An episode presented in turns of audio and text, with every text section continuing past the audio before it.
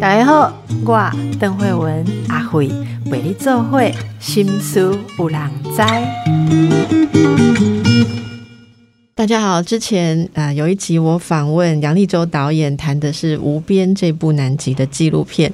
在谈到拍摄纪录片的过程当中，导演分享了很多他自己情绪啊，在自己情绪身心探索的状态下，如何刚好呃接上了这部片子的拍摄，还有中间他的体悟，过程非常的感人。也感谢听众朋友给我们很多的回应啊，很多人都觉得非常的感动。大家不要忘了，《无边》是一月五号上映，一月。五号上映，还没有呃机会在其他的这个机会看到的，就可以到呃院线嘛，哈，对，全台湾院线去看这样子。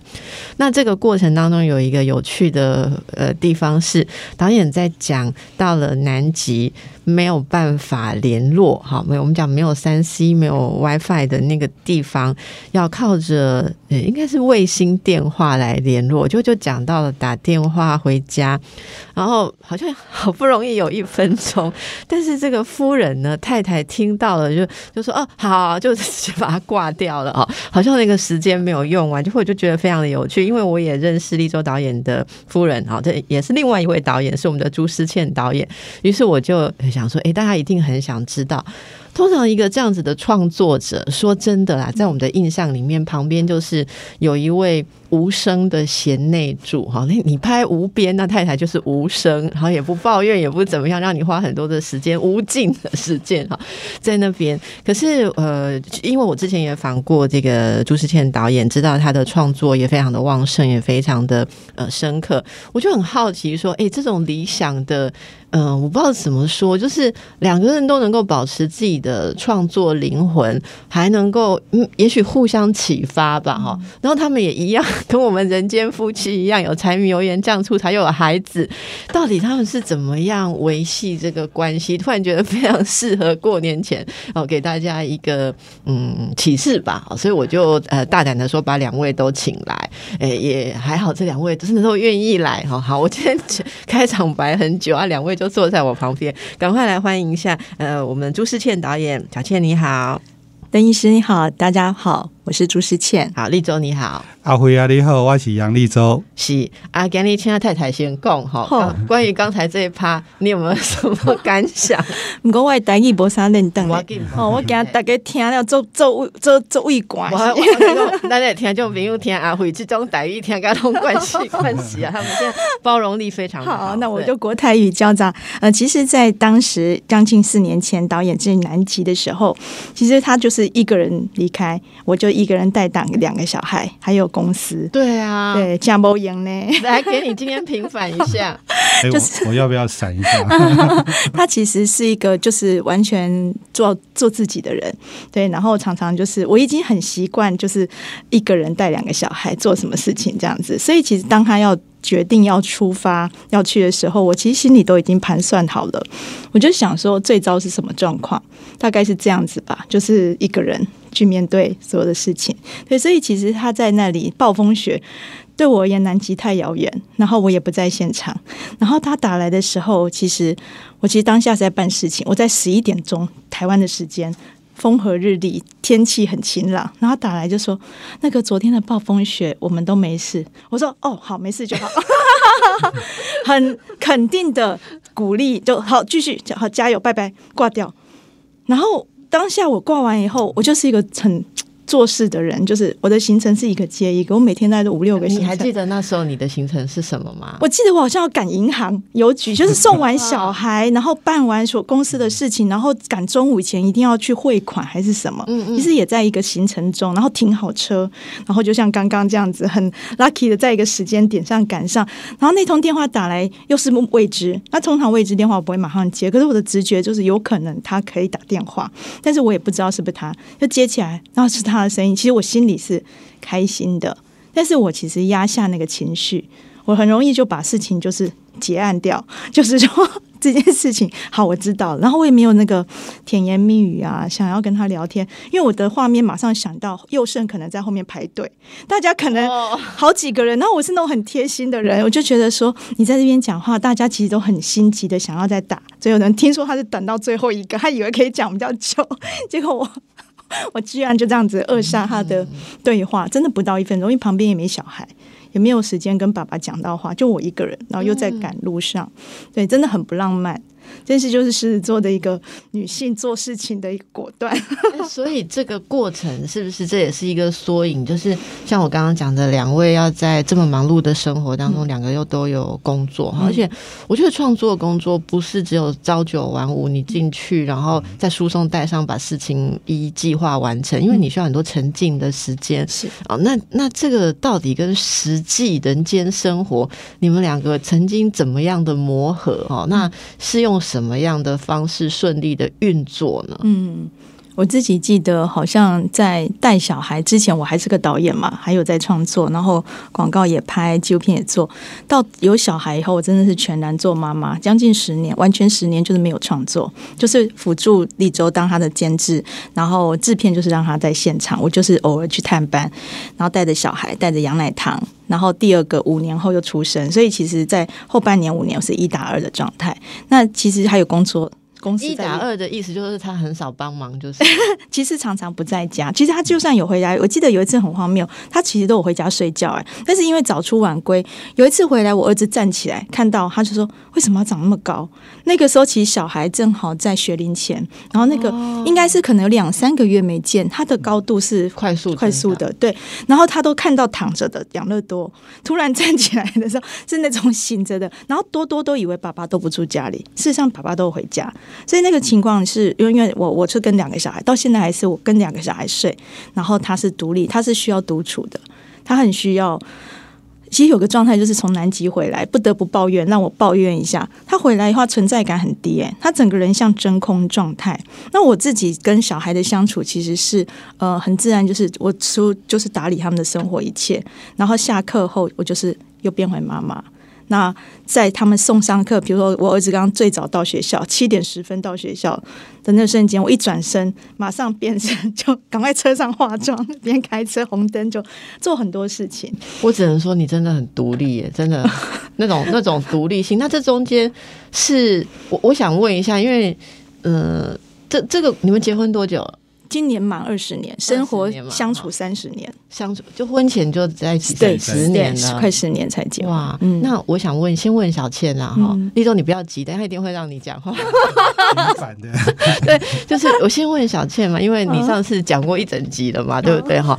那个小倩，这是你你会发展出这样就是这么嗯认份哈，然后很理智的觉得说好，那么。我在生活当中，如果呃处于一打二的状态或什么样的状态，反正我就是把事情完成。你会处于这样，呃，就是运作起这样子的独立性啊，是。一开始就很顺，还是你曾经试过拉拉扯扯哈，想要跟他一起分担，可是未果。所谓未果，就是我们有时候会跟对方拉拉扯扯，到最后觉得说啊，花这么多力气叫你来做，不如我自己做，这很狮子座，没错，我们狮子座就这样。对，但是我我觉得像我自己的经验是，我还是有会有过蛮长那个拉锯的过程，会希望说不要变成是嗯这种。一开始我其实会觉得蛮可怕的，自己一个人要很独立承担。那其实你讲的独立承担不只是事情，我想还有很多的情绪嘛。如果你的另一半常常沉浸在他自己的世界或独处的时候，有时候我们的情感是没有办法得到流动，或者是没有办法被接住的。那我们就是自己接好自己，有时候还要接他偶尔掉出来的嘛。哎，你是经过拉锯，最后。磨出这样子的过程，还是一开始就这样？当然是很拉锯的，因为我其实，在跟他交往的时候，是宛如被。捧在手心的小公主，所以其实结婚以后到没有小孩有快十年的时间，所以其实都一直没有呃有结婚没生小孩的时候，其实都还是还好，因为我其实不是很容易生出小孩。那一直到生到小孩的时候，我已经三十三岁了，所以跟他相处是十六岁。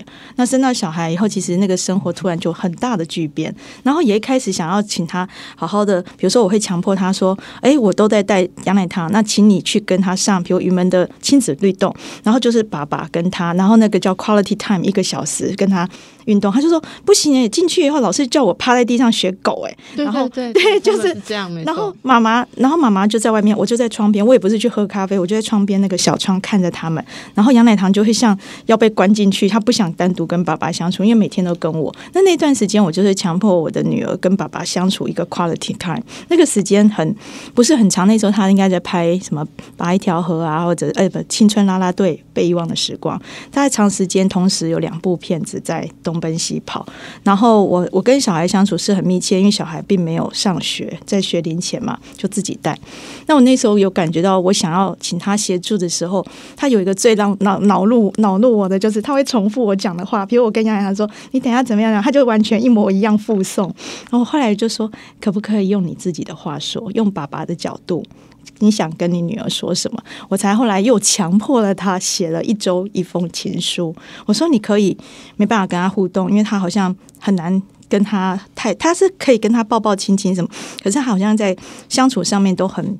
很多时候他就要躲起来，所以他就我就请他写一封情书，所以才会有一个宝贝别太快长大的一本书，就是一个礼拜告诉他我发生了什么事，是他也告诉我我躲在他的状态里面，我尽量理解他是什么状态。那也因为我自己也是创作者，我很知道他很需要独处，当然他需要的比别人多很多，跟他适适应小孩这件事，或者他很怕吵。那小孩很吵啊，小孩话很多，一直讲话，一直讲话，那我就会还蛮 enjoy 的，就跟他一起，就是像两个玩伴这样。我那时候也不是很会当妈妈，但是我那时候想要跟他一起当，不要是没有一打一，没有那种。为单亲的感觉都没有，我就是觉得大部分就是妈妈带着小孩啊去什么。可是我那时候就记得我年轻的时候去法国，然后就看到都是爸爸背着婴儿去看画，然后还跟那个不太知道的两三岁小孩说：“诶，这个画是画什么？”然后在那边跟他讲解的时候，我就觉得哇，我好希望以后我老公可以带着小孩去做这种跟孩子的互动的事情。那当然是不可能，很难很难有，所以大部分行程都是我在安排。然后就是在家里，就是安排小孩的行程，安排老公的行程，然后这样子拉扯，后来真的觉得好累。以前我们都还去陪睡，他今天在高雄拍，我就带着女儿，然后就去、哦对看爸爸。为了要维系那个亲子对？然后就去陪睡哦。我们真的就是陪玩陪睡，然后我真的觉得我就跟妈妈桑一样哎，陪女儿陪老公，那真的就是很专情。后来我就放弃了，因为我也好累，我就觉得他这样的东奔西跑，我带着女儿，我还不如安定一点的跟女儿就说啊，反正爸爸这个礼拜在哪里工作，他、有时候就我回家，我们就可以一起吃饭。大概就是尽量把那个 quality time 抓紧，然后让他们两个。母父女的关系紧一点，所以所以你不只是自己要打理自己，然后还要帮这个常常沉浸在工作里面的丈夫维系他跟家人跟孩子的关系。还有公婆，哦，还有公，公婆还没讲到，公婆等一下讲。但是我看这个立州在旁边表情很丰富哈，你还记得这一段吗？有有有，刚刚听小倩这样讲，我觉得我好像是他大儿子一样，这样哦。然后呃，是这样，就是因为我在灾区拍纪录片嘛，八八风灾灾区，然后小倩就会觉得说，因为我通常一去就是住一个礼拜，就会在那边待四天左右。那小小倩就。就是有时候偶尔回来就会看到小孩子怎么突然变长很大，那小倩其实会用她的方法。你刚刚听到的是很温柔的说法，那我这边听到，我这边感受到的是，他就叫我一定要写一封信给我那个三四岁的女儿。我现在两岁，那你看我都讲错了，对，然后连年纪都搞不清楚。然 后如果要剪精华，我刚刚这一段一定要剪精华。好，啊，然后就就就他一定要我写，然后我就一个礼拜就写一封信，因为我就，但是我很立立刻就跟他说，他现在才两岁，他又看不懂。他说没有关系啊，十八岁的时候他就会知道。八岁就看懂了啦。对哦，对对，然后就开始写信，写写写。后来我以为他是出于一个呃，希望我留一些话语给我女儿，结果他没有想到，他背后的目的是把这几万字拿去出版。这完全是狮子座的做法，我不知道。后来真正出版了一本书，然后我就突然变成了跟亲子亲子有关的一个一个写作的人哈。我自己都很惭愧、因为我觉得我这部分是做的没有很好。那的确，小健说的是对的啊，因为我一我认识他的时候，他刚好提到他才十六岁，非常非常的小。后来我就我们就在一起，然后诶，我发现他能力很强。后来他很快的就也因为我们都呃学习同样都电影，然后很快就成立了公司这样子，然后然后我就就当我我也不想当什么老板，我就当他们公我就当他公司的员工，然后再就是我们公司有其他的导演，那大概有四个导演，然后后来我也因为认识很久，那我就觉得这个老板还蛮不错的，然后他也觉得员工也蛮不错的，然后我们两个就决定结婚这样。其实我那时候心情的想法，所以你们你你解释你们结婚是老板觉得员工不错，员工觉得老板不错，这是你解释结婚的缘由哈。到底老板觉得员工不错，员工觉得老板不错的婚姻哈，呃，为什么可以越来越好？或者说应该呃，不管你们有没有觉得越来越好啊，但是我们旁人看来是觉得这真的非常的珍贵，而且看你们刚刚在互相吐槽的时候，真的觉得里面充满了很多的温暖。我们就让大家休息一下，等一下再回来听听看老板跟员工。工怎么样了？继续来请教两位导演啊，这个立州导演跟石田导演啊，你刚刚说觉得在公司在工作上啊，在相处上，其实我想你的意思就是在相处上运作的还不错，然后就决定可以呃缔造生活的盟约，就结婚了，对吧？好，那后来呢？结婚之后呢？对你而言？其实那时候我的想法是因为小倩可以呃打理或经营一个公司嘛，那我这部分能力很差，那我就想说，想说可以跟老板结婚，想到就很开心呢，因为我可以少奋斗三十年这样子。然后后来发现跟老板结婚之后，并没有想象中的好。对，因为我结婚之前，小倩每个月都还会给我薪水，那我结婚之后就没有薪水了。好，但是但我有零用钱呐。然后，可是他就会跟我说啊，你拍一部纪录片要花好多好多的预算，我的薪水其实是付不起的。那我觉得也是有道理。然后，其实讲起来有点不好意思，因为我觉得他这个部分能力很好，他可以让我，因为拍片要花非常非常多的预算，他就可以帮我去。呃，张罗啊，去找到，所以常常我们这个行业很多人都会很羡慕我，就说：“哎，你怎么可以有那么多的工作条件？你想要拍什么就拍什么。”我几乎是想要拍什么就拍什么，所以几乎都可以不用得到呃被为五斗米折腰这样。但我知道，好像折腰比较多的是他这样。嗯，那那家里面的相处呢？其实我做很多家事，哎，对我。我们大概都是洗衣服啊，然后洗碗啊这些家事，对。但是说真的，我做那些家事也是独处。说真的，就是自己在那边呃，一直不停的洗碗，有一种仪式的感觉。就那是有小孩还是没小孩？到现在都是，呃，一直都是这样，一直都是。然后我比较糟糕的状况是我对于那个旅行的欲望并。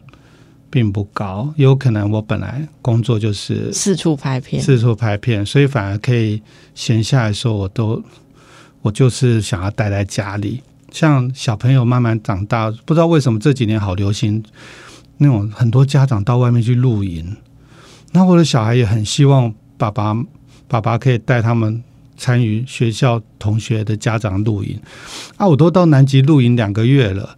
如果你会在雪地露营两个月，我都不想再去哪里去露营了。而且现在他们的露营根本不叫露营啊，那根本就对我们的露营是很残酷的那种的。他们那露营比较像是嘉年华会那样子。对小孩而言，并没有参与爸爸去南极、北极的任何的露营嘛，也没有这样的经验。但爸爸可能已经都玩过最厉害的了，他就觉得这么简单的事我去就好。所以其实露营都是我陪小孩，所以那个感觉其实就是说，有时候很沉浸，很。把自己整个人很投入在工作的时候，有时候，嗯，对对，可能对立州而言，回家想要的休息就不会像是一般，呃，像一般人会等说，哦，爸爸有空了，那我们就要去旅行，我们就要去玩。可是对对你而言，可能这个是一个，呃，因为因为在工作上可能已经用掉的。我我觉得我我可以我可以呼应一个例子，就是大家都觉得说。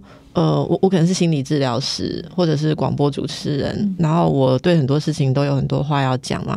可是说真的，我在家里话很少，然后甚至我我家人有时候会说：“哎，怎么你跟跟女儿坐在那边一整个晚上啊？什么你好像都没跟她讲很多话。”我真的觉得我没有办法讲很多话，然后反而是小孩的爸爸。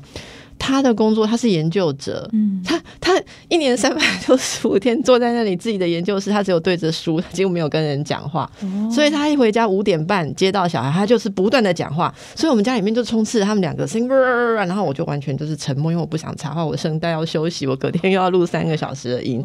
我我觉得立州讲的那个，我是可以想象，如果我常常在外面拍片，对。可是这个对家庭经营来讲，就例如说小倩可以了解你，可是孩子不一定能够。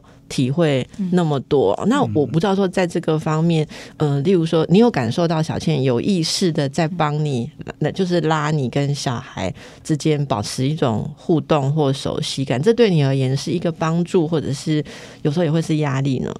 哦，没有，我我是可以意识得到的啦，嗯。我可以意识到他的这个善意，然后但是可能是我自己的能力的关系，我所谓能力是说，我可能呃小孩子一。一一呃呃，可能是撒娇，撒娇到一个没有得到回应的时候，他们可能就会动怒，他们动怒，我可能就会跟着动怒。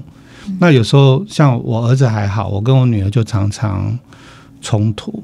对我女儿现在国二嘛，然后我们就常常冲突，可是我反而最爱她。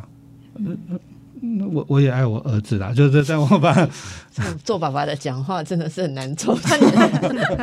还是自己平没有，因为我。女儿，因为我女儿出生的时候有一些状况，我女儿哦她是我第一个小孩嘛，那我女儿出生的时候她。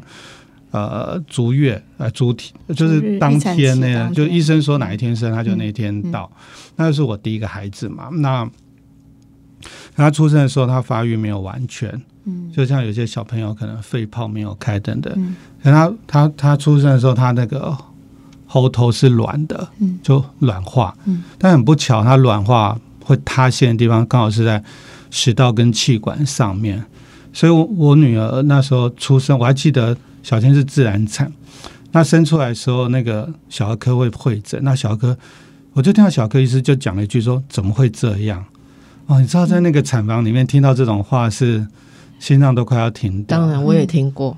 对，然后小倩当然已经生到后快昏倒了嘛，那我很快就被带去小儿科那边，就大大概跟我解释，然后就好签，因为我女儿出生第一天就插管，所以在 CPU 重症加护对，在那个但我还不知道，我还在休息。在那个中重症加护病房，然后我必须签那个，因为侵入嘛，然后哇，那个大概一个呃两三个小时后，兔子又带我去那个小儿中重症，然后就因为旁边都是这种小孩，所以我不知道我孩子是哪一个啊，每个婴儿长都一模一样，都黑黑皱皱的，所以我也不知道哪一个是我小孩。那我就看到我女儿就躺在那个保温箱里面，全身都是管子，嗯。哇，那个我自己可能见过很多灾害的现场，什么我都撑得住，可是那一刻我就啪就不行了，然后我就整个口罩两层都哭湿了，然后护士应该见很多这种情况，可是我可能哭太惨了，他就被我感染，他还跟着我一起哭这样。那我就走出来，就在那个医院的那个楼梯转角间，我就开始先去洗个脸啊，然后我只能要想说，等一下怎么去恢复室跟小倩说这件事。嗯我就就整理好，然后就就走进去。那我已经一二三四我都想好了哦。那走进去恢复室，小倩当然应该有心理，因为都没有来喝奶啊、抱抱都没有嘛，三四个小时。然后我就记得，我就跟他讲说：“哎，我们女儿啊！”我就开始哭，这样我所有的准备都没有用，爸，我就开始崩溃。这样，我本来小倩很冷静哦，她一直叫我深呼吸，深呼吸，然后就他就叫一条一条地跟他讲。我就让让我们女儿这样这样这样这样这样，医生怎么说怎么样，然后然后这边切切隔一口啊，这样我就这样讲。然后他就拿起电，我就看到他拿起电话，就一通一通电话去打他找他认识的医生朋友，然后就问他怎么办这样。然后我就觉得我靠，这这个位女性实在是太惊人了，就是就是我我已经完全不行了，可是他他就是这样非常冷静去联系所有人这样。可是你真的不要被他骗了，真的不要被他骗。他到晚上就不是这样子，他到晚上就因为呃没有喝母乳嘛，所以就会硬，他就一直会挤，胀奶，对，胀奶就一直挤一直挤。嗯。我还记得他挤那个五 CC 而已吧，嗯。那因为有血丝，所以那个那个母乳是粉红色的。嗯。嗯，哇，凌晨两点多哦，他他就拿那个小瓶子，他就狂按那个中重症加护病房的那个，按到那个护理人员都跑出来，拜托你们不要再按了这样子。然后我记得我架着小倩哦，然后小倩就说她要拿这个进去给我女儿喝，嗯然后我竟然听到她讲一句说，因为我女儿喝完这个，她的喉咙就好了。哇，那时候我就觉得她应该已经崩溃了这样子哦。那那那后来，其实我们是一个一天只能见个两次面吧，进去里面。所以那时候我就跟小倩说：“那我们先回家。”可她坚持不，她就住在那个，我们就住在医院里面同一层，同一层，嗯，然后呃没有不同层，我有点忘了。一对，样是哦我，们就住了一个月，因为我女儿嗯，要插管，对对住了一个月嘛。然后后来从中东人交护病房移出来的时候，后来她为吃东西因为要插那个鼻胃管，就要用那个液态的方式去灌嗯，灌到他胃里面去，这样。所以我女儿小时候的那个半半岁前的照片哦，有两套在我电脑 folder 夹里面，一套是另外一边拍过来，就是没有管子的。嗯，所以我女儿现在看到都是没有管子的那个角度。嗯，不过另外一个照片 folder 夹是有拍到管子的。嗯那她都还没有看过。嗯我想说，等到他不，我本来想等他十八岁的时候，一天到晚都在跟我吵架的时候，我就要拿出这照片给他说：“你这个不孝的女儿，你看看以前你的样子。”这样，然后现在就对我好凶。哇，刚刚这个过程实在是听了就会觉得说，原来是那么样的艰难呐、哈，那么样的艰难。小庆，当然这个是一个很不容易的过程吧，哈，很不容易的过程。你你在很多时候会第一时间觉得说，你必须要撑起来。嗯，而且我刚刚在听，你还在叫他深呼吸，或什么那样子的 的状态哈。那你觉得这个过程当中，你们两个最有感觉到协力哈，或能够彼此支撑的哦，嗯是什么样的一种一种方式？就是说，虽然很多时候你们你们的分工很很明显，就是很多时候是各自去去打自己的负责的领域，嗯，可是也一直会感受到这中间的一种连接，尤其是刚才立州在讲那个，我为什么会觉得很有感触，就是虽然是小倩在在打电话，或者说哦在在弄那一管小小的那个管子的母奶，可是你全部都看在眼里，而且是有感觉的看着。我觉得这点那个连结是多么深刻的存在，因为很多时候，呃，我我真的觉得说，有时候自己一个人的感觉就是说，你真的是自己一个人做事，而且没有人看到，嗯。旁边那个人也没看懂。嗯。呃但是你刚刚在描述这个过程，我我我不知道以前你们是如何的谈这段过去，可是我想小倩应该也可以感觉到说，其实那样子的被看到，其实他他其实是很在的，虽然是只有眼睛在，嗯。但是跟心在，可能 可能可能没有办法做太多事情，在那样的情境之下，还是要很仰赖母亲的坚强。嗯。可是你们之间这种一直能够确信彼此的那个连结，嗯。哦，是是这个是有有意识的去运作的吗？嗯。难道没有过会觉得很断裂，或觉得说、嗯。啊，其实他就不在，嗯。或觉得甚至会担心疏远呐、什么？好像一直呃，从刚刚丽卓讲那个出生宝宝的状态之前哦，没有小孩的时候，我们都还蛮黏在一起工作的，因为其其实就是一起拍片嘛。然后到有小孩之后，其实真的就很多时候都我得单独跟孩子相处，然后他在工作。但是像呃刚出生小孩其实有状况嘛，所以其实在将近一年的时间内，我们女儿是都抱着睡着，立着。站着站着抱，他连躺下去都不行，因为他可能前一秒还跟你笑，下一秒他就整个从鼻子、喉头同时喷奶、喷射奶出来，就是他的喉头是没有办法关注，对关注跟喉，他他是软的，所以他那时候喝奶很容易就挤在这边，他就没有办法下去。那那个状态其实都是我和立州，其实就看谁累谁先昏倒，然后他就是拍到他睡着，然后一躺下去就担心他溢奶，所以他也不是独立睡，他就睡在我们两个，我们几乎是四十五度角的这样趴在身上。睡着。这前一年都这样，然后呃，我觉得都还算是一个很好的，就是呃伴，就是我们是一个互补状态的，是对，是。所以那个拉扯倒是还好，但是大大概小孩其实两岁以前，他那个喉头就自然还好，他不是个病，他是个未发育完成，对，器官未收成，所以他当医生说出气切这种，我只是在打电话问，除了这个方法还有什么方法？就有医生跟我说，当他变比较大，母奶是他唯一可能可以让他自己治愈。那它又很大只要，三千六百九，又很大，又自己。头头又很大，然后自己生，它放在保温箱，整个像红龙塞在鱼缸一样，就别人都很小，巴掌蛙、巴掌婴儿、八百克这种的，它三千六这么满满的这样一只，那只是全身都是管子。我我知我是很清楚知道立州的心比我还软很多，所以某个程度，他灵魂是女的，我灵魂是男的嘛，就是我可能在这个应对上面，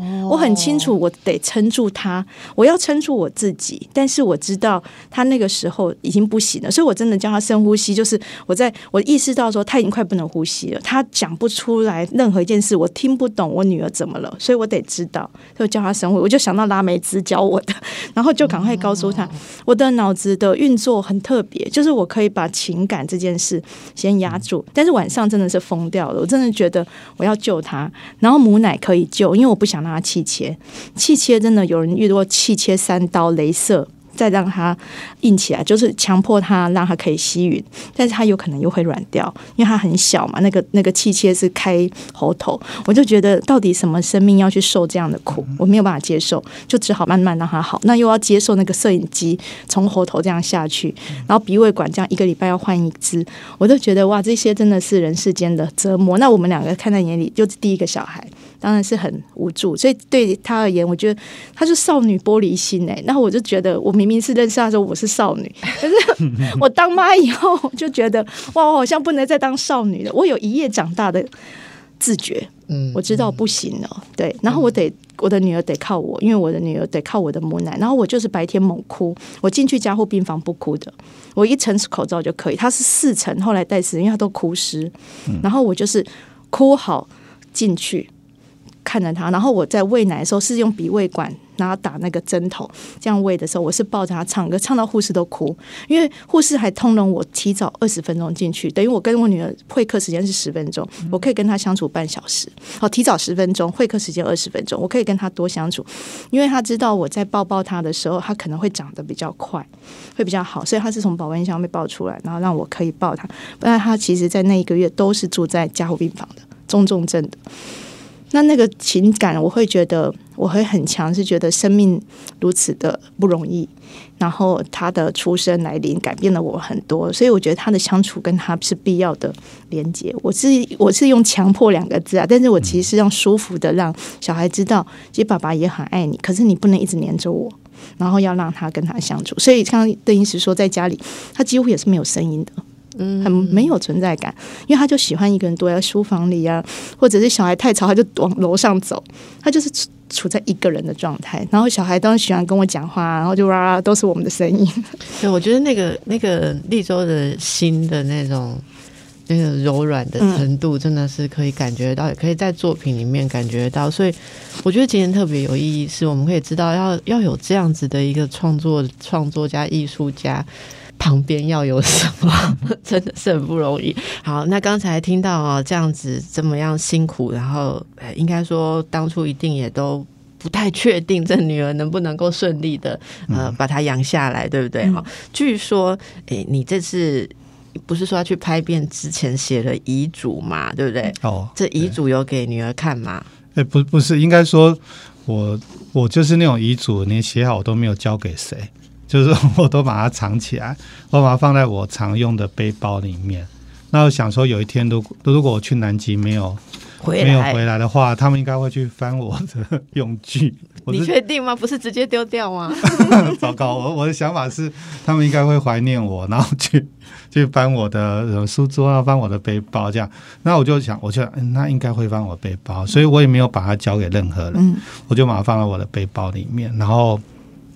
然后就想说，当需要的时候，他们就会看到。那那如果如果安全活着回来，我就赶快把它撕掉丢掉就好了。就没有想到，我后来才知道了，就是我去南极两个礼拜左右，我我女儿就去翻我的书包，嗯，对我也不知道为什么要去翻我的书包，然后我不会动他东西哦，对对，对我都不。会。然后嗯他就看到了我的那个那个那个遗书，这样。嗯，那时候他应该四年级吧，五年级，哎，这次讲是对了，四年级，对。四年然后他就他应该猜得到那个是什么，我觉得啦，他应该知道。然后他就情绪就我那我我上礼拜还跟我妈碰头，我妈还跟我讲说，嗯。我女儿是那种会打电话给阿嬷，然后哭着说不准把爸比的枕头拿去洗这样子，然后我我突然觉得我是这件事情是不是他受创很深。然后我南极回来之后，我那个我就找不到我的那个遗书了，嗯他可能给我拿走了，然后我就我想要跟他谈这件事，他都不跟我谈，嗯他都不跟我聊。你你，请问一下，你是写的什么内容？哪哪不用细节了，但是好，一大大约是什么内容啊？当然我是跟每个人说我是很爱他们，然后当然里面也会写到，如果我就如果没有活着回来的时候，我就开始交代一些事情，比如说怎么对照顾我的母亲、照顾我的父亲，然后什么这些细节。嗯，对。其实女儿看到那封是哭着来找我，因为是我在家嘛，然后爸爸又不在，然后我看到她的时候，她就爸爸比写遗书，然后就哭得很惨，因为她那时候看得懂字啦，四年级。我一看我就说什么遗书，然后我就看，他就说我去把爸包包翻，然后这个什么，然后看完以后我说这不是遗书哦，他连那个账号密码都没交代，这领不到钱的哦。马上让我女儿真的吗？这不是吗？我说对，这不算。他说我只是说这是他的他的日记心事，我大概就搪塞了一下，然后我就说好，没关系，就安抚他一下。我说他会很平安。其实我心里很安定哎、我连他要去这件事情去南极，我记得我那时候就是他跟我说他要去跟 Albert 他们一起去燕博他们去的时候。我当下好像没有三分钟，哎，应该是很快就跟他说：“好，你去。”完全没有犹豫，哎，没有太多的有有三分钟好，可能都没有。我直觉就是这是一件如果我遇到的事，我一定也会愿意去。或想到另外一件事，我如果不让他去，他再到老了八十岁都还在念我。哇！我五十岁的时候你没让我去南极，哦，后悔之类的。就是小倩她，我跟她讲说，她毅然决然就答应的时候，我心里就在想，你怎么那么快就答应？难道你不知道那里很危险吗？我就有不安的感觉，所以我就告诉我自己，我一定要活着回来。他反而很妙哦，对啊，我自己觉得很平安。所以其实小孩在哭的时候，我都觉得，哎，我其实是我也我的那个一点点担心，我不是不，就是我想过了，那我要面对什么？那想一遍以后就不那么害怕。所以你你其实是非常有自觉的，没有要把老公变成你生命中被你掌控的嗯一个部分。其实你们之间其实是有一种互相了解、互相支持，然后其实也互相独立啦，嗯哈、独立。当然，但是这个当然有也有一些分工上无无可避免的。当孩子比较多是小倩你在处理的时候，你一定会牺牲掉一些你自己。自由发展的，例如工作的一些可能性对嘛，哈。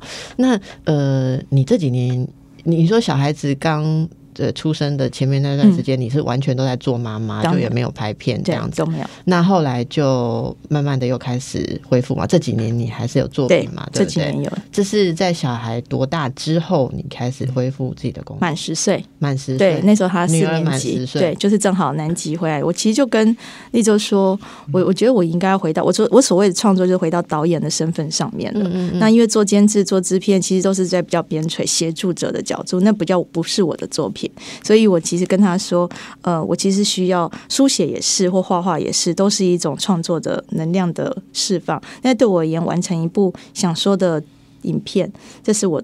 觉得对我很重要的事，所以那时候就跟他说，我觉得我们的工作有点失衡，我几乎是绕着整个公司都是绕着杨立洲的事情，然后跟所有的呃事事务，然后家里我也得扛起来。当然家事我是必须让他做，因为他不在的时候碗难道就没人洗吗？一定是我洗啊。所以其实他的部分，我就是希望让他多参与。家里不，然后他当然他收纳能力比我太好了，我就觉得就让他做他擅长的，然后他做那些事情也是他一个人做，他不会觉得，呃，就是他是在独处的状态。那我自己就想想说，我就会挑一些事情让他觉得我可以切出去的，我就可能比如找制片协助，或者是我可以回到自己的创作。然后我也很需要独处。其实我在开车的时候，我是一个很能找时间、找机会，就我对待自己，我自己觉得很好。可是别的朋友都觉得我对我自己很不好，因为我的时间的 priority 全部是老公、小孩、工作，我自己是很后面的。可是对我而言，就是。那不够，但是我可以争取更多，对。然后我常常会很需要当泡芙妻子。我 我我一开始讲泡芙妻子，是因为很怕我的公婆或者是朋友都会觉得说我常很想泡芙妻子。我其实就是很想去旅行，我是一个很喜欢旅行，然后去不是要到国外，去陌生的小镇都可以。对我而言，那个是探险。那是一个小小的，就是对我而言不是追剧，我没有办法 追剧，我也没有那个时间，所以我要么就是看电影，我已经电影都看不完了，那不然就看书，那不然就看天空、看云。我可能比较不会花时间在追剧或在咖啡厅。可是跟他的部分，我其实十小孩十岁的时候，我们在纽约谈的，我们那时候红盒子巡演到纽约，我就跟他说，我们其实需要一点平衡，不然我会失去我自己，我会失去。朱时倩，我会一直是羊奶糖、养乐多妈咪。然后他也很清楚，其实那个时候已经算是已经在谈如何协议离婚了。但是我们他在纽约跟我说，对，我们在第五大道，你们有过那样子的过程，我们是，我很平静，他也很平静，所以他之前都没有 sense 到你会提出这句，没有，没有，他没有。然后他也很平，然后我的平静是吓死哦，你吓，但是我的我说你的语言上，我们没有任何外遇。那个 idea 酝酿多久？应该有好几年，所以是一直觉得说，在这样子的过程当中，你就尽力的做做做做。可是你意识到你的自己在流失，所以你可能必须要借由说，如果不能改变就离婚，来来来，对重生。我好像只能先不要做杨太太。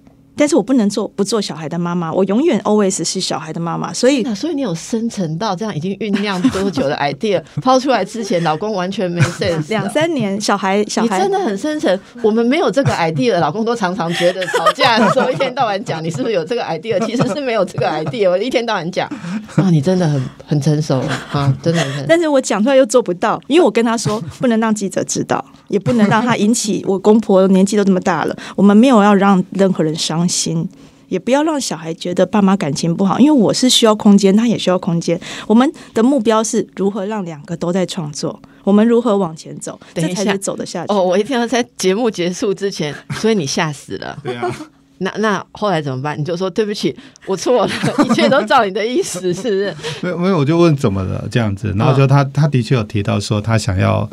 呃，在更多的呃，回到自己创作这件事，那这这个部分我是可以调整啊，所以后来你们就调整了哈。好，那我觉得今天最后一定要让小倩说一下你最近新的作品是什么，跟大家讲一下。我已经完成了一部叫《情欲女王》，其实跟立州同几乎同时完成。我今年真的很丰富，我分成两部作品，《情欲女王》、《情欲女王》纪录片还是纪录片？纪录片短片，然后要上映，但是因为无边也要上映，所以我就明年。在五边下映之后才上映，那你又让他了，当然要让，让对啊，内容是那个这样好了啦，我又在凹小倩下一集谈你的这两部作品啦，好不好？谢谢。那这次那这次就小下一次就小倩自己来，她就是 你就是独立的导演了，不是杨太太了。好，非常感谢两位今天跟我们无私的分享，也带给大家很多的鼓励，祝福两位，祝福大家，谢谢，谢谢。